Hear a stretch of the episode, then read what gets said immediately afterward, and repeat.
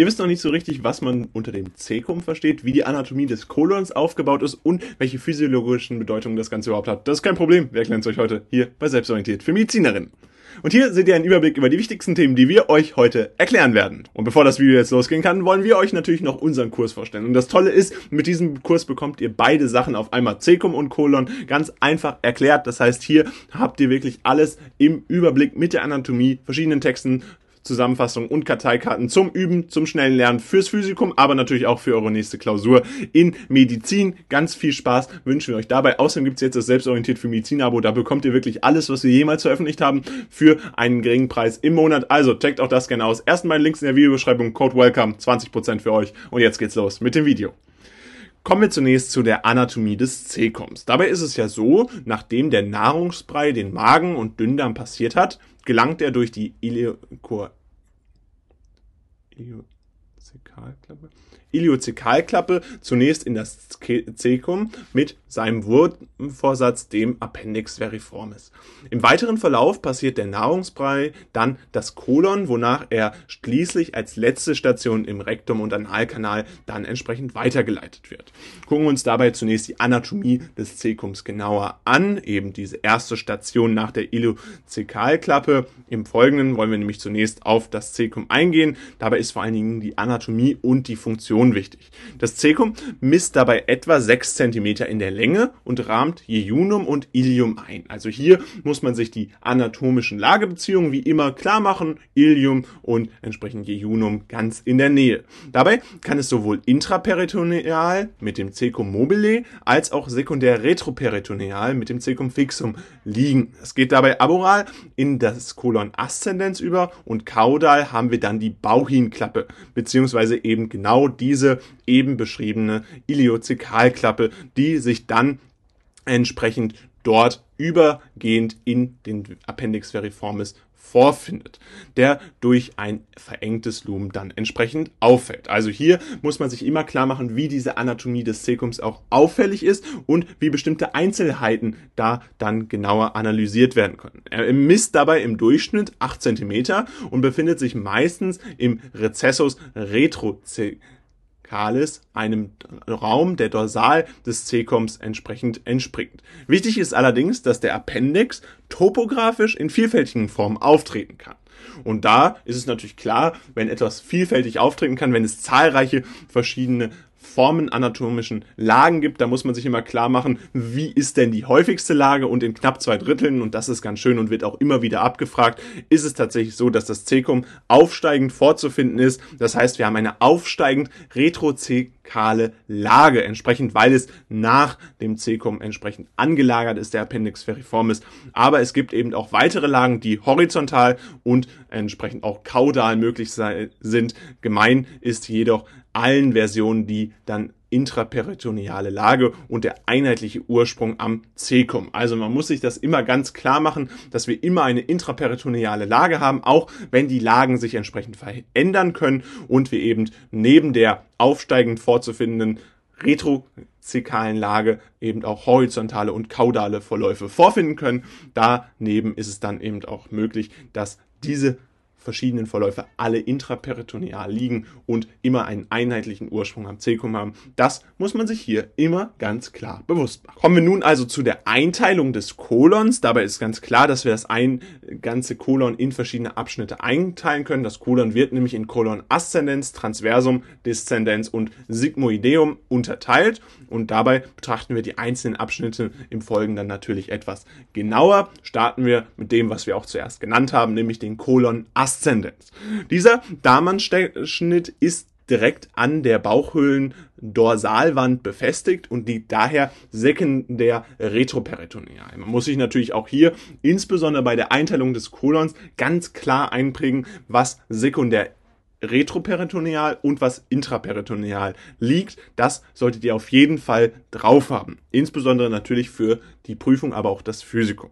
Dabei beginnt der Codon ascendens ab dem Ende des Cecums und zieht nach Kranial bis zur Flexura coli dextra. Das Längenmaß beträgt dabei circa 15 bis 20 Zentimeter. Dann gibt es noch das Colon transversum.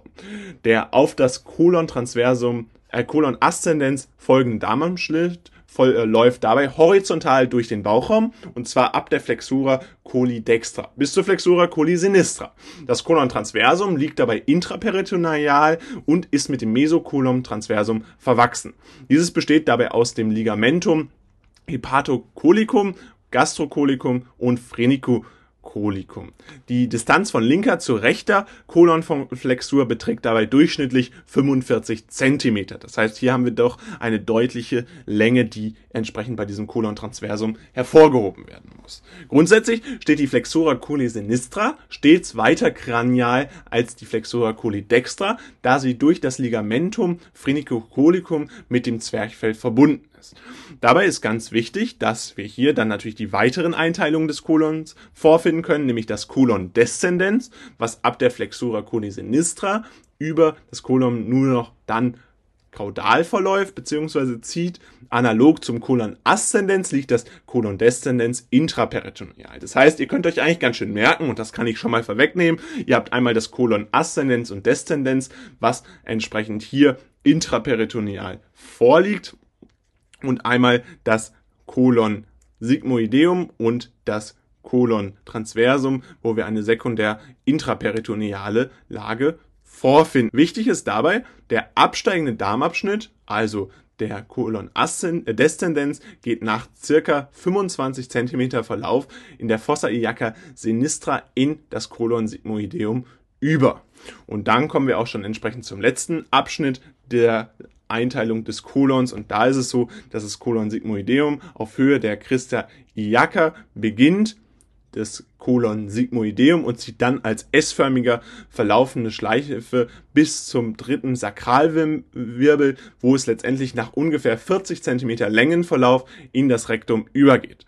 Das Kolon sigmoideum vereinfacht auch als Sigma bezeichnet, liegt dabei intraperitoneal und ist am Mesokolon sigmoideum aufgehängt. Also um es nochmal ganz klar zu sagen, es ist dabei so, dass wir beim auf- und absteigenden Teil des Kolons eine sekundäre retroperitoneale Lage vorliegen haben und beim Kolon transversum sowie beim Kolon sigmoideum entsprechend eine intraperitoneale Lage vorliegen haben.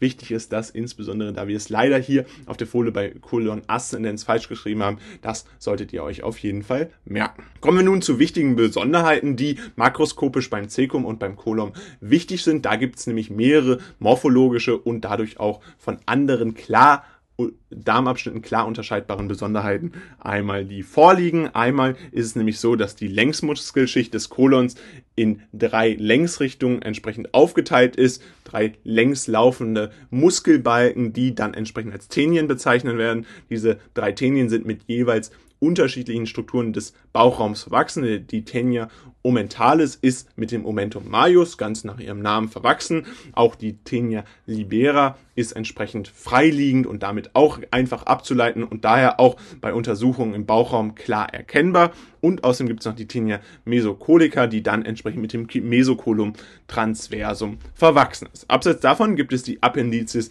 epliploicae die sind Fettanhängsel, die vor allen Antenien vorkommen. Sie sind dabei ein Teil der Tela subserosa und im Vergleich zu den anderen Kolonabschnitten am Kolon sigmoideum nur in geringem Maße vorzufinden. Außerdem gibt es dabei luminale Auffälligkeiten, wo wir entsprechend die Plicae semiulnaris definitiv benennen müssen. Also diese Plicae semilunaris sind dabei mit dem Namen nach halbmondförmige Einstülpungen, die entsprechend auch der Wand der Darmperistaltik dann eine Funktion geben und verlaufen analog der Richtung der Längsmuskelschicht. Und als letzte Besonderheit ist hier noch zu nennen, dass die Gegebenheiten der ebenfalls luminal zu findenden Hostren zu nennen sind. Diese sind Darmwandaussackungen zwischen den Plicae semilunaris und im Gegensatz zu den Plicae semilunaris sind Hostren allerdings erschlaffte Muskelbereiche, die entsprechend nicht zur Darmperistaltik hier in der Form beitragen. Kommen wir nun zu der Versorgung von Cecum und Kolon. Wie wird das Ganze arteriell, venös, aber natürlich auch nerv versorgt. Der Appendix veriformis nimmt dabei ja eine besondere Stellung ein, insbesondere in Bezug auf die Tenien ein. An dessen Abgang aus dem Cecum treffen nämlich diese drei einzelnen Tenien zusammen und bedecken den Appendix mit einer nur vollständig umgebenden Längsmuskelschicht. Und da ist dann auch logisch, dass es verschiedene Zuflüsse gibt, nämlich die großen Zuflüsse, die vom Cecum und Colum aus der Arteria mesenterica superior und inferior verlaufen, wobei insbesondere die Arteria mesenterica superior aber eben auch insbesondere die Arteria mesenterica inferior diese Darmabschnitte bis kurz vor der Flexura coli sinistra versorgt und danach wird es dann entsprechend von der Aufgabe entsprechend übernommen. Dabei ist die Versorgung nach Abschnitten gegliedert und diese Versorgung unterteilt sich dabei ganz nach den einzelnen Abschnitten, die wir entsprechend auch schon benannt haben. Beim Cecum ist entsprechend die Arteria iliocolica aus der Arteria mesenterica superior verantwortlich. Dann beim Appendix veriformis die Arteria appendicularis aus der Arteria ilicocolica. Also hier entsprechend eine logische Schlussfolgerung, die man letztendlich auch ziehen kann. Dann auch das Colon ascendens, was aus dieser Arterie versorgt wird, aber auch von der Arteria colica dextra sowie hier auch entsprechend aus dem Versorgungsbereich der Arteria mesenterica superior und dann beim Colon transversum haben wir dann erstmalig den Wechsel, nämlich einerseits haben wir eine Versorgung weiterhin aus der, der, der Colica dextra und media aus der Arteria mesenterica superior, aber eben auch, und das ist jetzt hier ganz wichtig, mit der Arteria colica sinistra aus der Arteria mesenterica inferior. Die Colon descendens wird dabei mit der Arteria Colica sinistra und den Arteria sigmoidae versorgt, die entsprechend aus der Arteria mesenterica inferior stattfinden. Und beim Colon sigmoideum haben wir ebenfalls die Arterie sigmoidae, die dann entsprechend aus der Arteria mesenterica inferior abstünden. Beide großen Arterien sind dabei über die sogenannte Rilon-Anastomose verbunden. Diese besteht aus Verwachsungen von Ästen der Arteria colica media sowie entsprechend aus der Arteria colica sinistra, das heißt Mesenterica superior und inferior bilden hier eine Anastomose über diese Arterien. Weiterhin bestehen ebenfalls die sogenannte Drummond Anastomose, die darmnahe Gefäße des Kolons untereinander verbindet und so ebenfalls für eine Verbindung der beiden großen Arterien sorgt. Gleichnamige venöse Gefäße trainieren dabei das nährstoffreiche Blut der Darmabschnitte zur Fortader. Neben diesem enterischen Nervensystem, was da eine Rolle spielt, nämlich dem Plexus myentericus und dem Plexus submucosus, wird der Darm ebenfalls vegetativ innerviert. Der Sympathikus führt dabei Fasern aus dem Ganglion mesentericum superius über die Nervi splanchnici major, minor und lumbalis. Diese versorgen Cecum und Colon bis zum oralen Teil des Colon transversum. Nachfolgend ziehen die sympathischen Fasern dann aus dem Ganglion mesentericum inferius über die Nervi splanchnici minor und lumbalis und versorgen die restlichen Kolonabschnitte. Parasympathisch ist allerdings eine weitere Besonderheit zu nennen. Der Nervus vagus versorgt nämlich das Cecum und Kolon bis vor das letzte Drittel des Kolon transversum. Danach wird diese Aufgabe dann durch die Nervi splanchnici pelvici übernommen der Punkt, an dem dieser Versorgungswechsel stattfindet, und das ist jetzt ein besonders klinisch relevanter Punkt, wird Kanon Böhm Punkt entsprechend genannt, also die Versorgungsaufgabe von Nervus vagus zu Nervi stanchnici pelvici. Außerdem ist der Lymphabfluss hier beim Darm durch die Gefäße dieser verschiedenen Lymphgefäße dann entsprechend ermöglicht, also über die den Ductus mesentericus superior und inferior. Die Aufgabe von Colon und Cecum liegt dabei in der Wasser- und Elektrolytresorption von Natrium sowie von der Schleimproduktion zur erleichterten Darmpassage. Des Weiteren wird der Darm durch eine Vielzahl von Bakterien besiedelt, die weitere Stoffwechselprozesse durchführen und die sogenannte Darmflora aufrechterhalten. Gucken wir uns nun abschließend nochmal an, welche wichtigen Krankheiten hier entsprechend mit dem Cecum oder Kolon verbunden werden können. Die wichtigste und bekannteste Krankheit ist hier sicherlich die Appendizitis, die vorliegt, wenn sich der Appendix beispielsweise durch Stuhlreste oder andere Infektionen entzündet. Symptome sind da oft durch diffuse Schmerzen des Bauchraums gekennzeichnet und daher haben wir hier häufig das auch ein klinisches Symptom, was auch als Begleiterkrankung immer wieder auftreten können. Hierbei gibt es zwei Druckpunkte, die diagnostisch relevant sind und das ist einmal der Lanzpunkt und der McBurney Lanzpunkt. Der Lanzpunkt liegt dabei zwischen rechten und linken Drittel der Spina iliaca superior, das heißt hier mit einem rechten und mittleren Drittel der Distanz zwischen rechter und linker Spina iliaca anterior superior können wir den Lanzpunkt ermitteln und dann abseits davon gibt es noch den McBurney-Punkt, wo entsprechend sich auch Schmerzen zeigen. Dieser liegt dann in der rechten Hälfte der Strecke zwischen rechter Spina iliaca superior anterior und dem Bauchnabel. Beide Punkte können dabei bei Druckschmerz eine diagnostische Hilfestellung liefern. In schweren Verläufen erfolgt eine Appendektomie. Allerdings kann die Therapie auch durch Gabe von Antibiotika und Bettruhe konservativ erfolgen. Das heißt, hier ist es auch möglich, das ohne weitere invasive Verfahren das Ganze darzustellen.